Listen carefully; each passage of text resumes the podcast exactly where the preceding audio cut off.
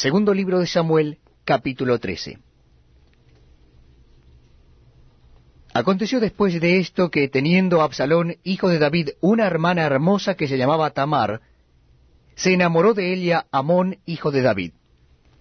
Y estaba Amón angustiado hasta enfermarse por Tamar su hermana, pues por ser ella virgen, le parecía a Amón que sería difícil hacerle cosa alguna. Y Amón tenía un amigo que se llamaba Jonadab, hijo de Simea, hermano de David. Y Jonadab era hombre muy astuto. Y éste le dijo, Hijo del rey, ¿por qué de día en días vas enflaqueciendo así? ¿No me lo descubrirás a mí? Y Amón le respondió, Yo amo a Tamar, la hermana de Absalón mi hermano.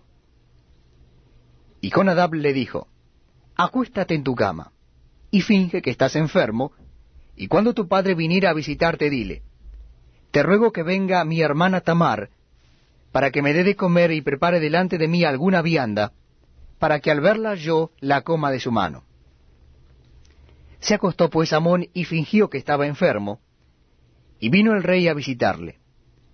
Y dijo Amón al rey, Yo te ruego que venga mi hermana Tamar, y haga delante de mí dos hojuelas, para que coma yo de su mano.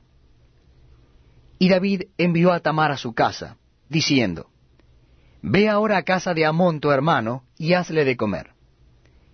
Y fue Tamar a casa de su hermano Amón, el cual estaba acostado, y tomó harina y amasó e hizo hojuelas delante de él, y las coció. Tomó luego la sartén, y la sacó delante de él, mas él no quiso comer. Y dijo Amón, Echad fuera de aquí a todos. Y todos salieron de allí. Entonces Amón dijo a Tamar, Trae la comida a la alcoba, para que yo coma de tu mano. Y tomando Tamar las hojuelas que había preparado, las llevó a su hermano Amón a la alcoba. Y cuando ella se las puso delante para que comiese, asió de ella y le dijo, Ven, hermana mía, acuéstate conmigo. Ella entonces le respondió, No, hermano mío, no me hagas violencia, porque no se debe hacer así en Israel. No hagas tal vileza porque ¿a dónde iría yo con mi deshonra? Y aún tú serías estimado como uno de los perversos en Israel. Te ruego pues ahora que hables al rey, que él no me negará a ti. Mas él no la quiso oír, sino que pudiendo más que ella la forzó y se acostó con ella. Luego la aborreció Amón con tan gran desprecio, que el odio con que la aborreció fue mayor que el amor con que la había amado. Y le dijo Amón, levántate y vete. Y ella le respondió, no hay razón. Mayor mal es este de arrojarme que el que me has hecho. Mas él no la quiso oír, sino que llamando a su criado que le servía le dijo, Échame a esta fuera de aquí, y cierra tras ella la puerta. Y llevaba ella un vestido de diversos colores, traje que vestían las hijas vírgenes de los reyes. Su criado pues la echó fuera y cerró la puerta tras ella. Entonces Tamar tomó ceniza y la esparció sobre su cabeza, y rasgó la ropa de colores de que estaba vestida, y puesta su mano sobre su cabeza, se fue gritando.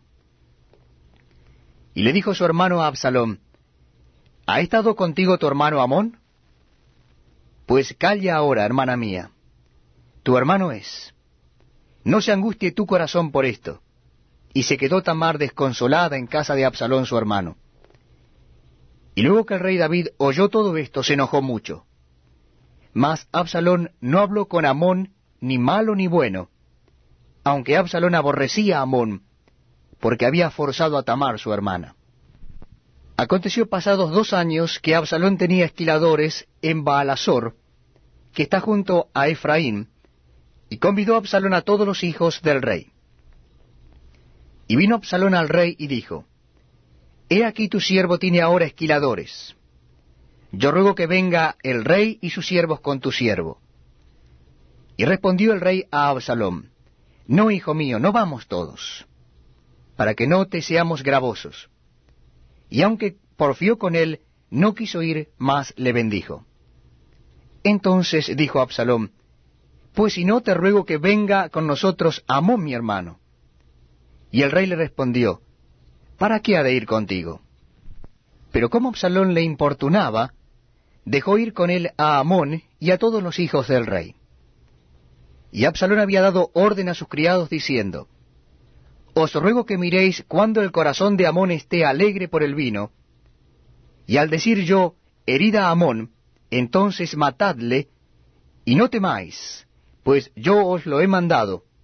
Esforzaos pues y sed valientes. Y los criados de Absalón hicieron con Amón como Absalón les había mandado. Entonces se levantaron todos los hijos del rey, y montaron cada uno en su mula y huyeron. Estando ellos aún en el camino, llegó a David el rumor que decía, Absalón ha dado muerte a todos los hijos del rey, y ninguno de ellos ha quedado.